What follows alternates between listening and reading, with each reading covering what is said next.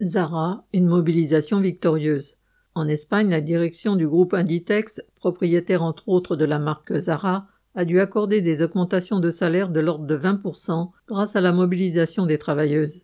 Celles-ci, en majorité des vendeuses avec de bas salaires, ont multiplié les journées de grève et les manifestations depuis plusieurs mois. Leur lutte a payé. C'est un exemple à suivre.